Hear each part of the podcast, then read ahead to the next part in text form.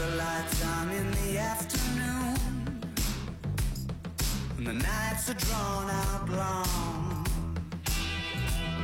And you're kissing to cut through the gloom. With a cough drop colored tongue. And you were sitting in the corner with the coats all piled high. And I thought you might be mine. Chacón está en Punto Radio 93.1. Estaré enfermo de poesía. No puedo parar de leer ni de escribir poesía. Toco tu boca, con un dedo toco el borde de tu boca. Voy dibujándola como si saliera de mi mano. Ejemplo. Yacíamos en un lecho de amor. Ella era un alba de algas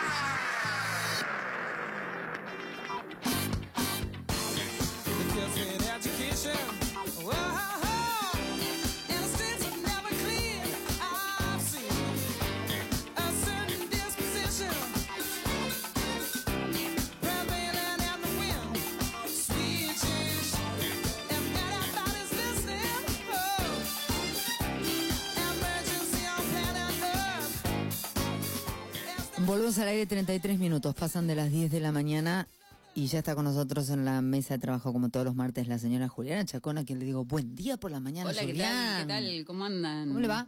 Todo bien. ¿Todo bien? Es yo guisada los martes, ¿viste? Sí, pero Me está, medio, está, me- está menos babiada que la, que que la martes y pues me voy habituando. Me voy habituando. Me gusta. despegué del mat. Me- igual eh, quiero, quiero contarles que eh, del otro lado ya nos está esperando un amigo de Juliana. Eh, Luciano, aguantanos un segundo porque quiero contar esto porque la define. La vez pasada vino casi babeando, dijo, chicos, no me hablen mucho pues me cae la baba y tengo miedo. Y ahora vino y se olvidó el celular. Teníamos que hablar con Luciano y se olvidó el celular. De sí que estaba en el auto. ¿A quién tenemos del otro lado, ¿A señora? quién tenemos del otro lado? A Luciano Toledo, poeta, escritor, periodista, que tiene publicados tres libros. Un hinchapelota, va. No, ¿por qué? No, no, no, no. Tiene publicado tres libros. Tinta Sudaca, publicado en 2013 en El Asunto, El amor en los tiempos de Messi, Qué de buen título. 2018 en Arte Texto, y el último, recién salidito del horno, 30 broches de colores, que salió este año por Milena. Eh, bueno, vamos a, vamos, a- vamos a dejarlo que hable él. Hola Lucho, ¿cómo estás? Hola Juli, buen día, buen día ahí a, a la conductora que no, no sé el nombre y a toda la, la audiencia del programa. Buenos días, ¿cómo Lu- andan? Luciano Ivana Jacos te saluda. ¿Cómo estás? Ivana, Ivana, buenos días, un, un gusto, gracias por la, un- por la invitación. Un placer tenerte del otro lado de- del teléfono. Cuando dije un hincha pelota, digo eh, con toda la admiración que me genera cuando la gente no se queda con una sola cosa y pispea por todos lados. En Claro, ese yo eh, voy a traer una frase, una frase de Ivana que dice el mundo es de los hinchapelotas, ¿no? Como diciendo le- los- Somos inquietos. Claro, Lidia, totalmente. somos inquietos. Y, y yo desde mi, poniendo un astrológico, desde mi condición sagitariana doy, doy fe que soy bastante culo inquieto. Ah, y y claro, además eso. contradictorio. ¿Por qué? Y porque viste que, que Gé- Géminis dijiste. No, Sagitario. No, ah, no, Sagitario. Sagitario, Sagitario, no, perdón, Claro, perdón. no, no, no, Como no, Gachi. Pachi. Gachi, Pachi, el vos, el otro boludo que está del ¿por otro qué lado. los geminianos contradictorios? todos- Ojo con los geminianos. como todos ¿qué está ellos. diciendo? No, no, no, no, tal cual. Eh, Luciano, eh, ¿por qué el amor en los tiempos de Messi? El, El amor en los tiempos de Messi es un libro que salió en el 2018 que eh, va, digamos, es como un, un juego con El amor en los tiempos del cólera, Sí, la novela claro. de García Márquez, y utilicé el recurso como para, podría haber sido El amor en los tiempos de, de WhatsApp, El amor en los tiempos de Tinder, El amor en los tiempos de, de, no sé, de las redes sociales, pero bueno, utilicé a Messi como, iba a decir objeto, pero como sujeto de, de- de- contemporáneo de una época y también un poco con un anclaje futbolístico, que es algo también que caracteriza a la poesía, sobre todo de, de- de ese, de ese libro donde hay algunas reminiscencias y, y- y pasajes de, de futbolísticos que, que es algo que me acompaña también en, en esta vida. Claro, vos de- eh, en, en la presentación de este libro, El amor en los tiempos de Messi, estamos hablando de- del libro anterior a el último. Sí. Eh, Sí, decís sí. que el, el libro se trata de poemas, o tiene poemas urbanos, futboleros, sociales y domésticos. Pero hubo algo que me interesó mucho Correcto. en la presentación. Vos retomabas eh, algo que, que había escrito eh, en la contratapa del libro. y, y que decía, a la poesía no se la define, se la reconoce. ¿Cómo Correcto. vos la poesía? Esa, esa es una frase que dice eh, un poeta que se llama Guirri, la que es Girri o, Girri. o- Guirri, que lo, lo- siempre lo, lo parafrasea Fabián Casas, que, le- que lo cita mucho, es un poeta bastante particular, medio indefinido dentro de lo que es la poesía argentina. Y, y él dice eso, que la poesía no se la, se la define, se la reconoce. Y yo creo que eh, también Fabián Casas decía cómo reconocer la poesía en el motor de un auto, me acuerdo que decía, y me parece que ese por ahí en un punto es el, el, el desafío. eh, en- encontrar poesía donde no, no, no es donde no la hay, digo, porque me parece que como decía también, eh, como abre creo que ese mismo libro que dice la poesía está en todos lados, creo que dice, ahora no me acuerdo puntualmente, poesía es lo que se está viendo, dice. ¿no? Y Giannuzzi ahí en ese, en ese poema que es arte poética, él dice, usted cuando se levanta ve un velador, ve un vaso en su mesada, ve libros, abre una canilla, bueno, esos objetos están ahí, no los modifique, no los altere, poesía es lo que se está viendo. Y, yo realmente reconozco la poesía a mi alrededor, con el micromundo que yo me genero y del cual me nutro para escribir. Carezco por ahí de una imaginación como para crear o inventar algo. Entonces me nutro de, de ese mundo y hoy en día mi poesía son mis abuelos, son mis gatos, son mis vecinos, que mi vecino que caza pájaros y, y los escucha cantar como si fuese una cajita musical. eh, Tremendo, cajera del supermercado. ese, ¿eh? Poemazo ese Ahora de, vamos, 30, ahora- de 30 broches de 30 colores. Vos broches. decís, no tengo, no tengo vamos ima- imaginación, decías, ¿no? No tengo imaginación en un momento, eh, dijiste, escribo desde lo que me sucede. Escribo desde un Sí. entorno, desde la gente que me rodea. Ahí estás citando un poquito co- como en, en 30 broches de colores aparece este vecino que, que guarda pájaros, ¿no? O que escucha cantar a los pájaros. Y vos decís en un momento, pinto el paisaje. Eh, ¿El paisaje de, de qué? Porque estamos hablando, vos tenés tres libros, ¿no? Tinta Sudaca, que se da en un entorno particular que ahora eh, vamos a pedir que nos Correcto. cuentes, El amor en los tiempos de Messi y 30 broches de colores. ¿Cómo aparece ese paisaje cotidiano en cada uno de estos libros? Bien. Como bien vos decís, Juli, el primer libro es, el, es el es Tinta y el paisaje está nutrido completamente de, un viaje. Es un viaje de dos años por Latinoamérica que he, he hecho con amigos de Chacabuco que me dijeron que están ahí oyendo, a los cuales ahora les vamos a mandar un gran saludo, eh, que eran parte de esa galera, de esa familia viajera. Fueron dos años de aventura en casi todo, todo Sudamérica. Y de ahí salió ese libro que es Tinta Sudaca, que es el único libro de relatos que por ahí tengo. Entonces, mi mundo del que me nutriera la calle es un libro completamente urbano, eh, casi antropológico, pero no antro- antropológico en el sentido de que de, de ser experto en antros, más que de, un- de una cuestión de, de- de conocimiento de, una rama de la una- ciencia. ahí, una cosa medio No, no te estás haciendo el antropológico en lo más mínimo, el antropólogo, ¿no? Claro, claro, claro. Igual ser experto en antros también tiene mucho de, de antropología y bueno, y en ese vivir y trabajar en la calle eh, hemos convivido con, con muchas aventuras, estábamos librados a la aventura constante, vivíamos casi una vida en, un- en una semana, entonces bueno, ese libro está nutrido de dos años de ruta de Latinoamérica, de Venezuela, del socialismo venezolano, de la selva brasilera, de los Andes eh, bolivianos, de, los colores que atraviesan a Perú y, sus comidas, y bueno, se, nutre un poco de eso, de experiencias personales, pero de experiencias también de, la gente. Después cuando vuelvo ya mm, acá, que me instalo nuevamente en Junín, sale el amor en los tiempos de Messi, con ese entorno yo vivo en, el en una casita atrás del patio de mis abuelos y me empiezo a nutrir de ese mundo, de ese mundo ya del interior, como yo digo, ese, ese- refugio en medio del pogo, que es mi casa, en medio de todo este caos, por ahí siempre en mi casa yo encuentro ahí es- es- esa paz, esa paz cotidiana que está nutrida de esto que decíamos, ¿no? De, de mis abuelos, de la ceguera de mi abuela, del Alzheimer de mi abuelo, de, de mis gatos, de los gatos del vecino, de la, de la tira pl- plástica del almacén de, de Julia, de la, que, de la japonesa de la vuelta. Ajá. Digo, ese micromundo que, que está, con el que convivimos, digo, después quizás la capacidad esté en observarlo y, y- y comunicarlo, digo, pero es un mundo que nos atraviesa cotidianamente a, a todos de, de distinta forma. Eh, después yo, bueno, lo observo y también siento que por momentos se agota, porque ya este tercero, que es 30 broches, sigue recreando ese, ese micromundo del cual ya no queda mucho más para contar, digamos. Claro, interesante, ¿no? Porque, porque en un momento decís, bueno, en, en este libro está la ceguera de mi abuela, el Alzheimer de mi abuelo, ¿no? Eh, to- Tomo esos dos ejemplos, porque después diste un montón más, ¿no? Pero la ceguera como la imposibilidad de ver lo que uno está habituado a ver y el Alzheimer la imposibilidad de recordar lo que se debería recordar. Entonces la poesía está ahí reponiendo un Tal espacio. cual, está muy buena esa observación que, que hace Juli, porque yo estoy observando lo que mi abuela no puede ver y estoy recordando y contando todo lo que mi abuelo no puede, no, no puede recordar ni, ni- ni contar. Así que tal cual, en un punto funciono como, como sus ojos y como su memoria, digamos. Claro, un poco lo que, lo que intentaba también Tinta Sudaca, ¿no? Un- y me, gustaría leer, un- para que por ahí entiendan de qué se trata, no sé si da para leer un, un- un Sí, texto de. Tinta Sudaca Obvio. o, o por ahí no sé. Sí, Dale, vamos con este, Tinta este va Sudaca. dedicado a, a- a tres amigos que quizás, va, que quizás no, que los conoces muy bien, tres amigos de allá de la ciudad de Chacabuco, con los cuales hemos compartido parte de esta aventura, se llama Al Pan Pan y Al Vino. Sucedió en Cafayate y se le dedico a, a ellos, a mis hermanos chacabuquenses, y dice así.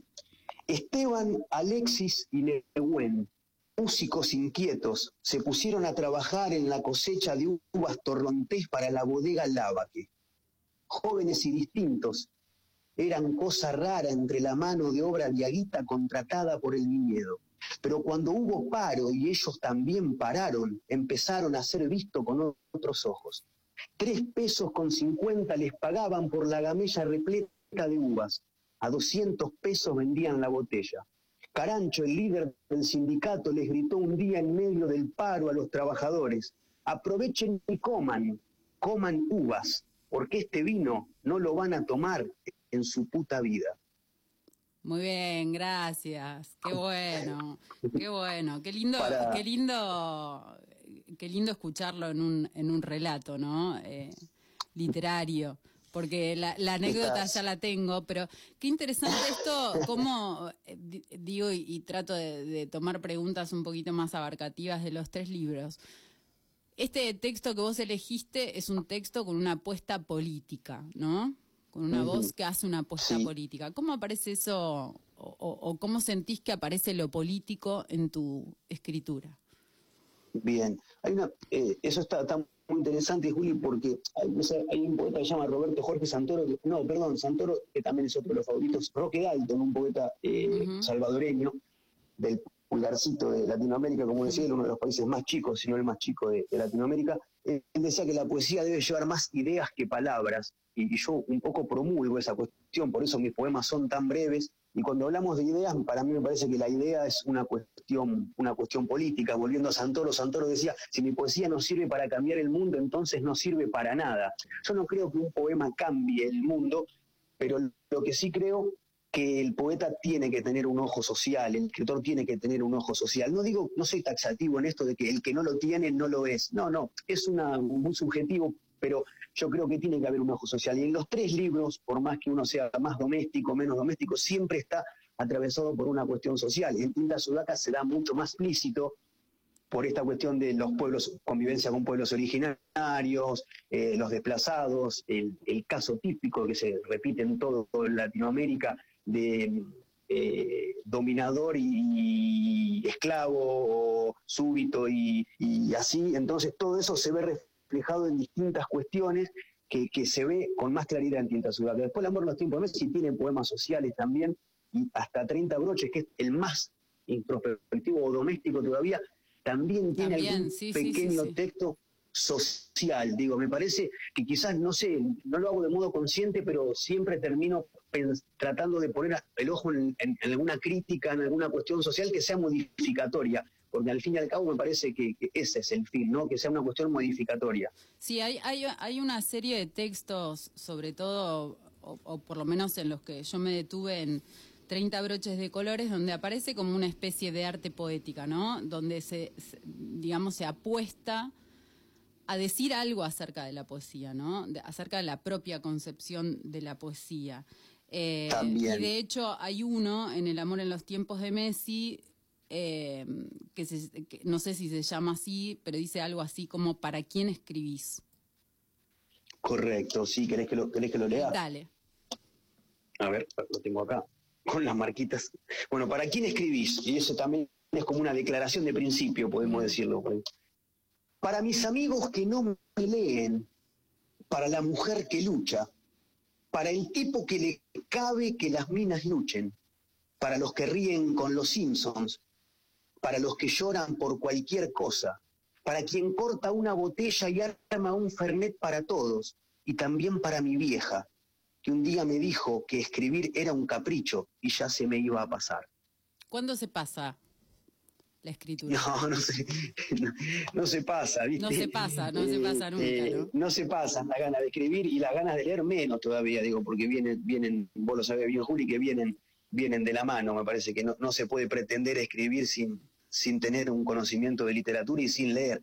Eh, primero viene la lectura siempre, que no se va a dejar, y después viene la, la escritura como por, por resonancia casi. Luciano, te- necesito hacerte una pregunta mientras te voy escuchando y estoy y te voy conociendo un poco. Eh, Sí. Nosotros en la Universidad de Buenos Aires siempre hemos trabajado eh, de una manera muy este, de Recoleta, del barrio de Recoleta, la relación entre literatura y periodismo, ¿no? Cuando Gran relación. gran relación, pero digo, cuando te veo, cuando te escucho, cuando veo la pasión que tenés eh, con, con la literatura, eh, ¿qué te pasó con el periodismo? ¿Disminuyó la pasión Bien. por el periodismo? ¿Se, se, entremez- No. se entremezclan? Cuando no Sí, podés hacer el sí, periodismo literario, bien. ¿te enoja? ¿Cómo es? No, no, mira, leo muchísimo lo que se llama no ficción o, o, eh, periodismo el literario, digamos, o lo que sería Leila Guerriero. Josefina Licitra, Martín Caparrós, eh, digamos, eh, e- e- ese tipo de escritura me gusta muchísimo, ante todo Leila Guerriero, bueno, es oriunda de aquí de, de Junín, me parece una de las cronistas periodísticas más, más grandes que hay, con un talento narrativo tremendo, y me parece que hay como una, siempre es como que hay una unión, al menos yo, el periodismo lo que me enseñó en la poesía es a contar lo elemental, lo, lo viste, el- eso es la vieja clásica de las 5W, Sí, qué, cómo, claro. cuándo, dónde y por qué, y bueno, contar lo básico, digo, no, no enroscarnos ni meter un montón de cosas de más. Entonces el periodismo me enseñó eso, a contar lo justo y necesario quizás en la literatura. Después del periodismo estoy muy frustrado, a veces me, me- me entristece mucho, me da mucha bronca, lamentablemente estamos frente a una hegemonía, a un monstruo grande que pisa fuerte, que es la corporación. En este caso acá, llamémosle, pongámosle un nombre, Grupo Clarín, pero puede ser, digo, cualquier otro en cualquier lugar del mundo, donde existe una, una manipulación, donde uno desde sus pequeños nichos de resistencia, yo ahora por ejemplo estoy frente a un micrófono y a una consola en la radio de la universidad, y donde uno desde, esta, desde este micrófono, desde mis libros, trata de, de manifestarse y después frente a esa adversidad tan grande que es la construcción de la información, donde se vuelve una mercancía, donde hay intereses detrás, donde entra la política, donde entran un montón de actores que contaminan realmente a la información y donde el periodismo de espectáculo es meramente vender, entonces uno se decepciona y uno por ahí crea contenido de calidad, y investiga, desarrolla y eso se vuelve ínfimo frente a una estructura de poder que es realmente muy grande y desmotiva, y desmotiva constantemente y esa es, la frustración por ahí que, encontramos, digamos, de, casi de forma cotidiana en, en- este ejercicio del periodismo. Más allá, punto de aparte, digo, de la precarización que sufrimos los trabajadores de prensa, que esto es una cuestión casi universal, porque yo desde un, establecimiento público, un amigo desde la autogestión u otro amigo de un medio nacional, estamos exactamente iguales, con contratos precarios, con contratos anuales, con contratos semestrales, y así vamos, sin saber, sin una estabilidad, sin nada, y después nos dicen que somos elementales y esenciales en un mundo, en la comunicación, pero realmente no se nos reconoce como tal. Así que, digamos, ese es más o menos por mi- el pantallazo de lo que me sucede con el periodismo. Hoy en día también estamos en, en un- en una bisagra fundamental porque el periodismo de la vieja escuela está cambiando mucho. Hoy se consume periodismo por las redes, hoy los comunicadores son los jóvenes con otro tipo de formación, con otro tipo de contenido. Entonces me parece que ese mensaje ya unidireccional de la televisión y la radio se está acabando. Entonces, bueno, entender también que en estas nuevas formas tenemos que adaptarnos y que el camino es por ahí, me parece. Esa es más o menos mi, mi relación con el periodismo, ¿no? Bien, eh, más claro no se puede. Bien, no, te vos- agradezco. Vos, mencionabas recién como que el periodismo te- debería ser un servicio, ¿no? Está como perdiendo esa esa posibilidad y sin embargo lo retomás en uno de los poemas esta, esta idea, ¿no? De, del decir, de- lo, lo retomás en varios poemas. Hay dos poemas en 30 broches de colores, este libro publicado este año por Milena, una editorial de Pergamino. Hay dos que hablan de esto, uno es el arte poética y otro es afiche. Y en afiche decís, la poesía debería ser un servicio público. Ah, yo pensé que decía, yo te di un hogar. No. La poesía debería ser un servicio público. Eh, por otra parte, vos decís, eh, va, as- das, dictás talleres en contexto de encierro. Contanos un poquito esto que haces. Bien, bien. eh, A engancho ahí con la poesía de servicio público es un poco medio como un- una cuestión casi romántica, ¿no? ¿Viste? Como un emblema romántico de decir, la poesía nos puede salvar, debe ser un servicio público. Eso es como un, un emblema romántico de, de- de exceso romántico eh, que uno tiene, Es pero apuesta, claro después sí, eh, en, en- la práctica sucede a veces cuando pasan estas cosas. Digo, yo, yo ahora eh, lo que es 2020 no se dictó y 2021 no- estuve yendo a la unidad también por cuestiones que recién ahora están abriendo a las unidades, pero bueno, todo lo que fue 17, 18 y 19 fui- estuve yendo a las unidades y dictando distintos talleres, ya sea por, por cuestiones, digamos, planes eh, provinciales, por bueno, por autogestión o, o por la, mismo por los directores de las, de las unidades. Y realmente es una e- es uno de los nichos donde yo digo, bueno, al menos sirve algo de lo que hago. Digo, es donde yo realmente veo los frutos de lo que hago. El otro día una amiga que empezó a dictar talleres de foto estenopeica en la, en la, en la comunidad, por un contacto ahí que le pasé, me dice, si- salgo y tengo una sensación que no sé cómo explicarle. Y yo le digo, bueno, se llama orgullo, le digo, quizás no sabés cómo explicarla porque no la vivimos mucho nosotros los artistas, y cuando nos sucede nos cuesta reconocerlo, pero se llama orgullo, se llama orgullo porque uno está dejando algo. Realmente yo me costó darme cuenta que que estaba dejando una semilla que crecía ahí adentro. Total. Por ejemplo, este texto que yo leí de, de los chicos de las uvas y, y los diaguitas y las uvas torrontés, yo lo leí en la unidad penitenciaria la primera vez que fui, cuando me estaba yendo viene uno de los tip, uno de los internos, me abraza y me dice, mira, yo te agradezco mucho esto que vos estás haciendo por nosotros, porque para nosotros es al menos como la uva para esos tipos, me dijo, ¿viste? Es un consuelo, es algo que por lo menos podemos tener. Hay ahí como una digo, vuelta, "Wow". ¿no? Eh, es como, eh, a ver si, si te sigo un poco, es como si uno en la escritura sacara algo, ¿no? Eh, a la manera en que se le saca el, el jugo a las uvas, ¿no? Sacara algo de, de todos los otros, del contexto que nos rodea, del abuelo, de la abuela, de, la japonesa de la vuelta, y cuando uno puede vo- devolver eso, ¿no? Para que otro beba el brebaje eh, y pueda hacer con eso otra cosa, es, es un poco esa la vuelta, ¿no?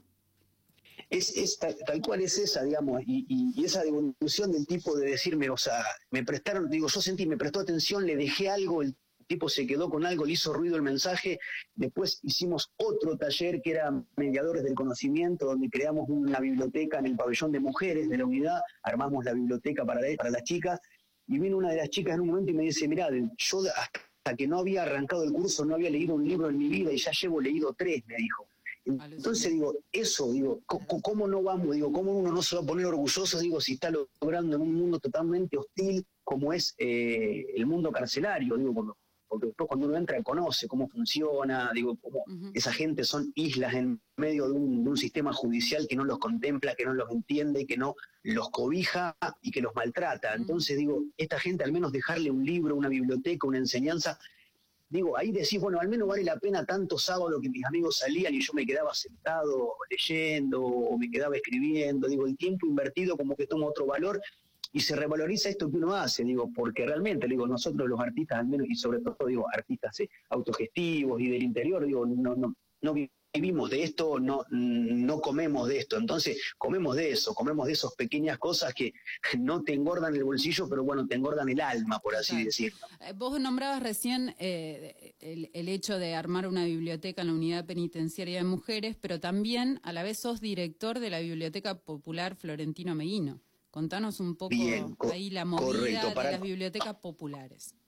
Bien, para, para contarte eso, voy a dar el pie con un otro texto de Tinta Sudaca que sucedió, en, que habla de las bibliotecas, es bien, bien, bien breve, sucedió en un pueblito que se llama eh, Chinta, no, perdón, en el Carmen, en Perú, y dice así, dice así, allí está todo, se llama. Casas de chapa, plástico, nylon y cartón aún quedan entre las ruinas y la reconstrucción. Los escombros se amontonan en las esquinas y el paisaje parece el retrato de una ciudad después de la guerra. Al pueblo sin árboles lo castigó el terremoto de Pisco en el año 2007. Es el corazón de la historia negra en el país. Los mandinga del África negra fueron la mano de obra esclava en los campos de algodón de la costa del Pacífico y el Valle Chinchano. Aquella tarde era la tercera vez que pasaba por la puerta y la encontraba cerrada. Pero por entre la reja pude ver a una viejita de pelo blanco y guardapolvo azul que le pasaba una franela a los vidrios rotos. Disculpe, le dije, ¿cuándo abre la biblioteca? La biblioteca no abre, joven, porque está desactualizada. Busque en internet que allí está todo. Tremendo. ¿Cómo es, Y eh, ese eh, eh, es- ¿cómo es la movida de, de la, ¿no? la recuperación de las bibliotecas populares? Te, te pregunto porque, por ejemplo, en Chacabuco está la biblioteca socialista, pero hace muchísimos años que está cerrada. Ujú. Bien. No, yo entonces, esto daba pie a lo- que esto, digo, habla de lo que es, digo, busquen internet que allí está todo. Bueno, internet está de- devastando con las bibliotecas. Yo Mm. doy, lo pasa al bibliotecario de nuestra biblioteca popular, que tiene 103 años, la biblioteca Meguino, que van y lo primero que le piden es la clave de Wi-Fi. Eso ya te dice todo, ¿viste? Entran y no te piden, los chicos entran, que te piden, tenés la clave de Wi-Fi antes de cualquier libro. Entonces lo que se necesita es una modernización tecnológica de las bibliotecas. Pero bueno, voy a ir un poquito más, más atrás para ahora ya meter esto. El panorama realmente es desolador, por así decirlo. Eh, en lo que fue en los años del macrismo y los primeros años también ahora, han cerrado cerca de 300 bibliotecas populares en la provincia de Buenos. Aires. Eh, es un montón, digo, las que sobrevivieron sobreviven haciendo malabares y fuera de la ley, digo, la mayoría son muy pocas las que están regularizadas y están bien. Recordemos Eh, que de la a la gente que las bibliotecas populares son de acceso justamente gratuito para toda la población. Correcto, reciben, correcto, de acceso, de acceso, sí, sí, sí. Y de reciben acceso mane- gratuito material de la CONAVIP. En materia económica es la Comisión Nacional de Bibliotecas Populares. Pero realmente atrás de todo esto hay una burocracia tremenda. Digo, para acceder a Conavip eh, se hace muy difícil lograr estabilizar una comisión directiva, eh, gente que asuma responsabilidades, uno se encuentra solo, con muchísima burocracia, con personería jurídica caída, eh, con una ley de bibliotecas populares que nunca se regularizó, que fue impulsada por la diputada Rocío Giacone, que nunca se impulsó, nunca se regularizó, que, decía, hablaba de la modernización tecnológica, de la actualización, de poner asesores para que resuelvan las cuestiones burocráticas. Eh, bueno, y así estamos, sin recibir subsidios, trabaja, o sea, haciendo cursos y talleres que por ley están prohibidos, pero la misma ley nos obliga a estar fuera de la ley, porque para tener a un bibliotecario en blanco no tenemos, no contamos con el recurso suficiente. Eh, así que, digamos, es muy difícil, se hace muy cuesta arriba. eh, el acceso también a, a material nuevo que nos permita, digo, el, el ingreso de nuevos jóvenes. Entonces ahí estamos, la cuota societaria es muy baja. eh, realmente es muy difícil, es muy difícil, pero bueno, dentro de todo, la biblioteca sigue abierta, siguen abiertas, eh, pero se dificulta. Y, y con respecto a lo que me preguntaba Julio de, las socialistas, de- deberían contactarse con, con Conavit y si no, abrirla directamente y hacer autogestivo. Digo, Claro, por se financia, se, se, re- se relanza un plan de socios, se relanza un plan de un mecenazgo o alguien que dé un incentivo principal para poder motorizarlo desde ahí y, y- y conseguir subsidios. Digo, es la apertura de una biblioteca. Eh, quiera, si bien digo, como está medio desfasado a su utilización, hay que modernizarla y no deben dejar de existir porque el libro se sigue eh, usando. Pasan los años, dicen que el libro va a dejar, pero hace ya no sé cuántos años que los libros se siguen haciendo, las editoriales siguen creciendo, siguen imprimiendo. Se habla de crisis editorial, pero los libros se siguen editando, así que me parece que podría Sí, venir en tiene que línea ver con, con, eso y con esto del una- servicio público, ¿no? Y la democratización de los bienes culturales, el acceso para todos. Y sí. Bien, Tan necesario. pero eh, es interesante, ¿no? Escucharte, yo eh, te conozco, pero por ahí la gente que está escuchando no. Estas facetas, ¿no? Que tenés por un lado periodista, por otro lado escritor, dentro de la escritura, narrador y poeta. Y además de eso, director de una biblioteca popular, dictás clases, en, eh, en, eh, das talleres en lugares de encierro. Y además de eso, integrás la Casa Popular, a la que nosotros le decimos Centro Cultural Dante Balestro. Bien. ¿Qué pasa con la Dante Balestro y Un segundo, me- quiero hacer un cortos interruptus, si me permiten. Sí, Em, das talleres en lugares de encierro. Em. Quiero saber por qué se te ocurre en esos lugares, teniendo en cuenta que la literatura, eh, la poesía, eh, yo sé que vos y Juliana me van a pegar, pero no importa, eh, ya tiene algo de encierro. Ya tiene ¿Cómo? algo ¿Cómo? de ¿Cómo? que no, no, no? ya tiene algo de que sí sale en el papel, sí sale eh, a través de la mano y probablemente muchos de nosotros lo, lo transpiremos por el cuerpo, pero sigue siendo un lugar de encierro.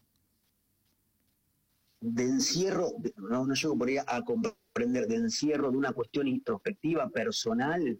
De todo tipo, que nace... te Por el referís encierro, a, a así la elite, como, por a- ejemplo, al- lugar cerrado, digamos. Eh, está en el Claro, cerebro, imagínate el cerebro, el dibujo del cerebro, eh, van las palabras por, por todos esos lugares tratando de hilvanarse y de, y de coincidir con lo que dicta el alma, bajan en un papel y vuelven a quedar así, encerraditas ahí, en ese espacio de la cabeza al Bueno, papel. Bueno, y por eso, y digo, y por eso quizás hay que sacarlas. Eh, Santoro decía que la libertad por la boca vive, y bueno, me parece que por ahí se trata de eso, digo, de, sacar la palabra, de decirla. Me parece que la poesía al enunciarla la haces libre, y al sacarla de- del libro, al llevarla a otros lados, la estamos liberando. Por más que la liberemos en un contexto de encierro, la estamos, la estamos liberando, digo, en un contexto de encierro donde todavía es más hostil más hostil aún. Yo lo que hago también con ellos los hago escribir mucho, porque yo lo que, lo que les, les demuestro, los hago escribir con lo- el lenguaje tumbero, eh, eh, con su propio lenguaje, que manejen su lenguaje y que utilizan y que escriban poesías tumberas. Salen unas cosas increíbles, con un lenguaje que no realmente no se, uno no sabe qué, qué- qué- es lo que están diciendo, eh, pero eso se abren, digamos, se abren, se abren a su idioma, se abren a, su, a, su jerga, a, su diálogo, y yo siento que ahí hay una, una cuestión de libertad, porque en, ese instante ellos son libres. Me parece que son libres gracias a esa libertad que les, da la,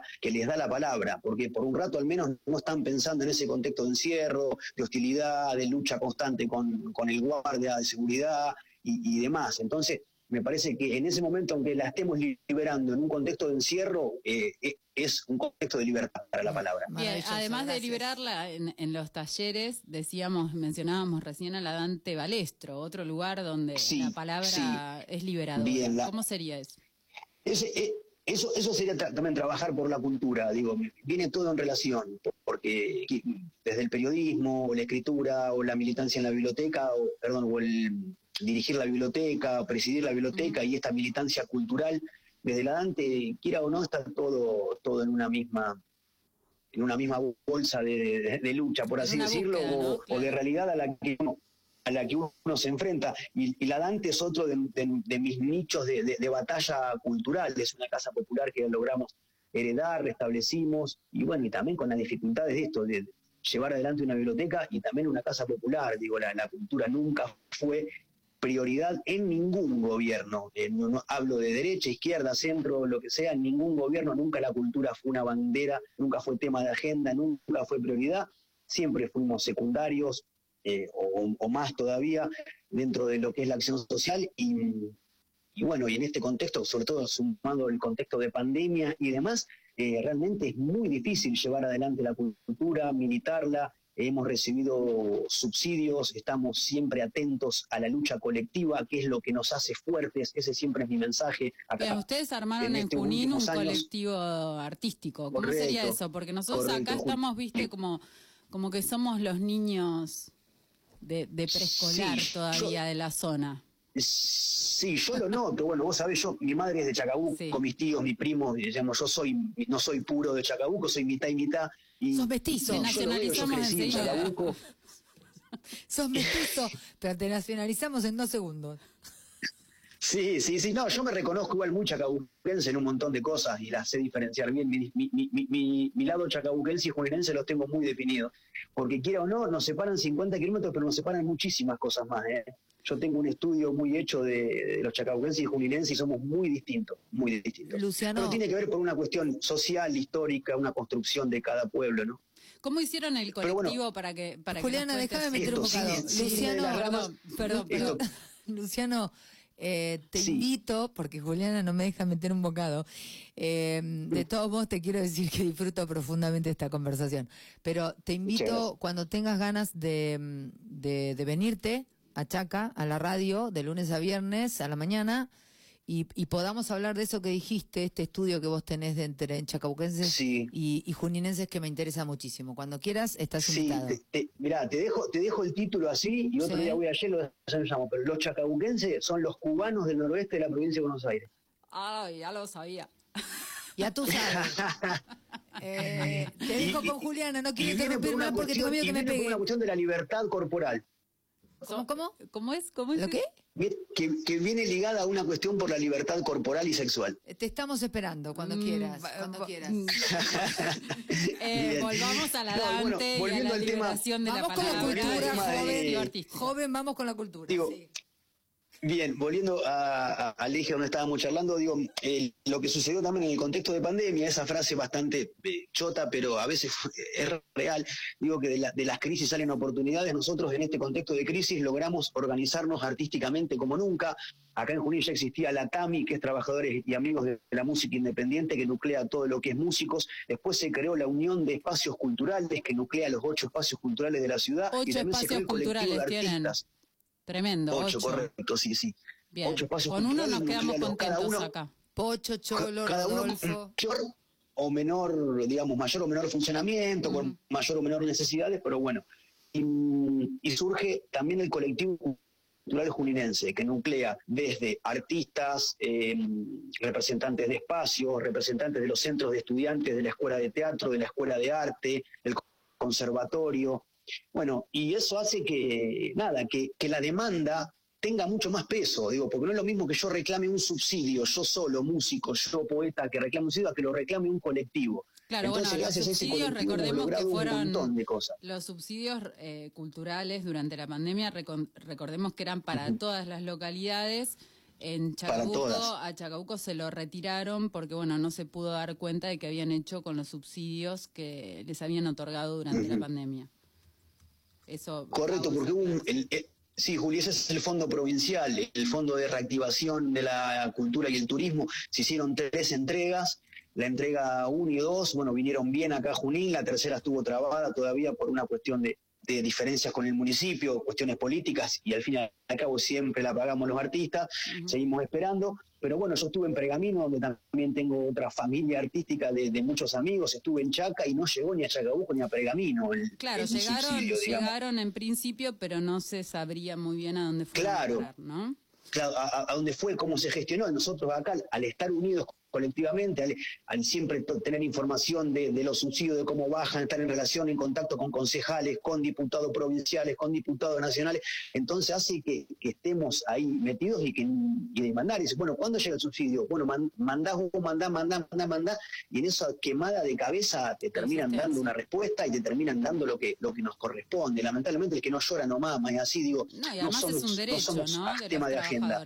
Es un derecho de los trabajadores de arte, del arte. Es un derecho, es, es un derecho porque la plata estaba asignada a, a cada uno de, de nosotros, de nosotras, digo, por eso, así que en ese contexto estábamos, ahora hubo una reactivación, volvieron a abrir los espacios, bueno, ahora que el COVID ha menguado, eh, estamos eh, nuevamente con las actividades, talleres en la Dante, de clown, danza, eh, cerámica, huerta orgánica, y bueno, y eso, y digamos, y siendo un, un farol eh, para el barrio también, porque esa es la importancia siempre de una biblioteca, un centro cultural, digo, contener al barrio, contener a la sociedad, a los pibes. Hoy en día, bueno, ya es medio romántico decir que los pibes vayan a la biblioteca, la- como decíamos hoy, la búsqueda está por otro lado, pero bueno, no tenemos que perder esos lugares porque son nuestros. Claro, eh, eh, es llevar con- o hacerse cargo de, de- de generar una conciencia cultural. Acá hay muchos artistas hoy, no, no necesariamente escritores que te están escuchando y que bueno, acá hay un digamos una ebullición que en cualquier momento saltará a una Hay una, hay una necesidad muy grande en Chacabuco de expresión de, de- Sí. de todas estas ramas artísticas y no están encontrando la manera de, de poder llevarlo adelante. Así que yo supongo, también por eso quiero que vengas a la radio y que podamos charlarlo personalmente a ver qué se puede hacer. Sí, y ta- también lo que hay que lograr a veces es dejar el ego y la mezquindad de lado, es, es muchas veces también eso, sobre todo eso sucede en, en pueblos, en ciudades chicas, donde él tiene esto, ¿por qué él le dan esto? ¿Por qué a mí nunca me llaman? ¿Por qué él sí lo llaman? Y bueno, ¿viste? hay Si que acompañar, ¿no? Acompañar tiempo, más. Claro, hay que acompañar, juntarse, sentar, escuchar, entender, ceder también a veces algunas cosas. Digo, un poco de eso se trata. eh, eh, digamos, eh, en el consenso van a salir las cosas, pero bueno, es sentarse, escuchar y estar dispuesto, porque es muy fácil criticar y decir, no, pero a mí nunca me dan nada si nunca te moves. Digo, no podés sentarte a esperar que la cultura te, te toque en la puerta, vení, tenemos un subsidio para vos, No, o tenemos un escenario esperándote para No que toques. Digo, nunca. si no nos movemos un poquito es muy difícil. La gestión Para, es una para militancia. hay que ir a, a Corrientes. Y sí, y sí, tal Eh, cual. Pero, pero no nos vayamos del tema porque todo esto lo trajimos por 30 broches de colores, que es tu último libro. Bien. Antes de, de- quisiera que cierres con, con alguna lectura, ¿no? Se nos fue un poco el tiempo, pero bueno, hay mil cosas para hablar eh, acerca de, de cómo te vinculás vos con la oralidad, la poesía, ¿no? Eh, eh, haces una poesía más oral. Esto quedaría para, para el próximo libro que sé que está ahí, lo tenés caldeándose al Sí. próximo libro. ¿Cómo es eso? Ahora en octubre, en octubre sale un, se me juntaron los dos, buenos dos materiales y en octubre sale un libro para niños y niñas eh, que se llama En esta selva no hay reyes, que son rimas ilustradas por una ilustradora de acá de Junín que se llama Tone Martínez, Tonecilla, y con Rama Negra, que es una editorial de Junín también, eh, que apoya muchísimo a los artistas locales. eh, ahora va a publicar otra poeta también, una chica, una poeta lesbiana de acá de Junín, que es el primer libro de una poeta lesbiana que se publica en la ciudad. Eh, así que eh, sí, sí. Bueno, de- Y, de- bueno, Juli, vamos, a hablar, leo dos poemitas sí, y vamos a hablar un montón de, de- de todas estas cosas, pero antes de que vos leas y cierres con lo que vas a leer, quisiera que nos cuentes dónde se pueden conseguir tus tres libros o cómo hace la gente que te está escuchando para contactarte y conseguirlos. bien. El único que se puede conseguir por ahora es 30 broches de colores. De los otros dos de tinta que el amor no es tiempo de mes. Si no tengo más, no quedaron más, voy a hacer en algún momento alguna reedición, seguramente, porque tuve algunos pedidos. 30 broches se consigue en Junín, en Pergamino, en Capital se consigue también en la librería de Milena Pergamino, en Junín se consigue en librería Dorrego, Libros del Masticador, El Refugio, y vamos a tener que llevar a te iba decir, que- acá que no se consigue. Sí, ahí Joaquín Marciletti Sí, nos sí, debe sí. estar escuchando, que él tiene muchos, eh. Martín Fierro tiene muchos eh, libros de escritores locales, así que seguramente los recibirá con... Bien, así que bueno, cuando vaya para allá, eh, que voy, pero voy porque voy bastante seguido a Chacabuco a visitar a toda mi, mi familia de, que uno ha construido y la que tengo allá, eh, así que cuando voy le voy a llevar y, y quizás lo- le- les visite ahí en la, en la radio No, también. quizás no. Pr- Primero nos visitas y después No, los y, y voy a ir. Y Bueno, después te dejo los escuchamos, libros, como dijo escuchamos y, y nos vamos con tu poesía. Dale, leo, leo tres poemitas y, y- y- y ya me Dale. marcho. Bueno, leo tres breves de 30 broches de colores. Leo el que abre el libro, se llama Un amigo y está dedicado a un amigo. Un amigo, cada vez que viene a mi casa, se pone a llorar. Se pone a llorar porque dice que acá, en mi casa, se siente cómodo. Pongo cumbia, le ofrezco una seca y un cachamay de pilo. Me rechaza todo. Va a seguir sufriendo, pienso. Claro que va a seguir sufriendo mientras no aprenda a recibir. Tremendo, tremendo. Este es vecino, que le dijo Juli que le gustaba, que es el vecino que caza los pajaritos y los exhibe. Y dice así, un jilguero, dos canarios y un corbatita. El viejo Tobal me dice que los pájaros buscan, que revolotean el techo de su casa. Brutalmente mente los guarda en una jaula para oírlos cantar, como una cajita musical a la que abre y contempla, porque a veces la soledad también es brutal. No, no, no, no, no, no, no, no tengo palabras. Gracias, Lucho. Y este poema gracias cierro con este. Este poema se lo dedica a la cajera del supermercado de mi barrio, que nunca se enteró que le este poema y se fue Ay, a trabajar a otro lado. No, no te puedo creer. Bueno, Y nunca buscamos, se la, enteró, pero le buscamos este a la cajera vecina de Lucho Toledo, si alguien escucha por ahí. Si, ven a una, con un arito en la nariz a una chica que haya trabajado en un súper, dice así, código de barras se llama. Sé bien que el súper no es tuyo. Sé bien también que la otra cajera, la china, es la dueña del lugar. Sé también que cada vez que voy y te veo y no me ves, y brilla el arito en tu nariz como la góndola de enlatados, juro que te esperaría. Juro que te esperaría después del trabajo con una zarpada cena hecha de todo esto que te acabo de comprar. Gracias, Lucho, gracias. No, eh, No, eh, gracias. necesitamos el audio de... Gracias, gracias a vos, Juli. Ivana, era así, Ivana, sí. Sí, Luciano, eh, agradecerte profundamente tu tiempo, eh, No, no, la a calidad de tu tiempo, El compromiso, el compromiso la pasión que tenés tremendo. con lo que haces. eh, justamente cuando yo te preguntaba el tema del periodismo, eh, es como si una parte tuya, la parte literaria tuya, me devuelve toda esa pasión que uno pierde en el ejercicio del periodismo. Así que muchísimas gracias. Creo que los oyentes han disfrutado muchísimo de todo lo que nos ofreciste. Eh, bueno, ni que hablar, Juli, eh, con respecto a la literatura. Pero mm, te esperamos en serio y lo hacemos con Juli también eh, para que vengas a la radio y podamos hablar de muchas cosas, pero en persona y podamos Sí, empezar a sí, sí, sí, gestionar cosas que, que nos unan a la Cuba de la no sé qué con el con, con la Alemania de la A los cubanos del noroeste de, de la provincia de Buenos Aires. E- Eso mismo. Gracias. Te mando un abrazo. Eh, grande. sí, sí, eh, no, quiero agradecer, un segundito agradecerles a las dos, ante todo a Juli, muchísimas gracias por su compromiso también con la, con la literatura, porque es una militante de la palabra eh, y lo, lo aprecio un montón, tiene un, también un paladar exquisito por la literatura y también es súper valorable y también ya como dijimos, estamos en deuda de que vamos a organizar algo en conjunto con Junín y Chacabuco, así que sí, sí, sí, se Obvio, vienen, se vienen algunos Se vienen encuentros, así que estoy nuevas. obligado a ir por allá. Se vienen cositas nuevas, como dicen ahora. Eh, muchísimas gracias, Juli, de verdad. Ivana también y a toda la, la audiencia. Un abrazo enorme y hasta que nos encontremos personalmente. Besos. Hasta pronto. Chau, chau. muchísimas gracias.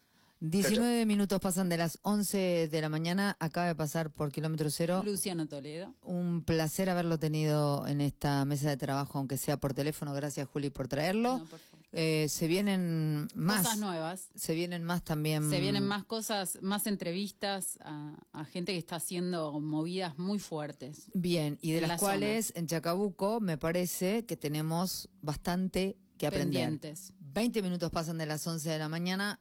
Pasó una multitud de gente en dos personas en Punto Radio. Juliana Chacón está en Punto Radio 93.1.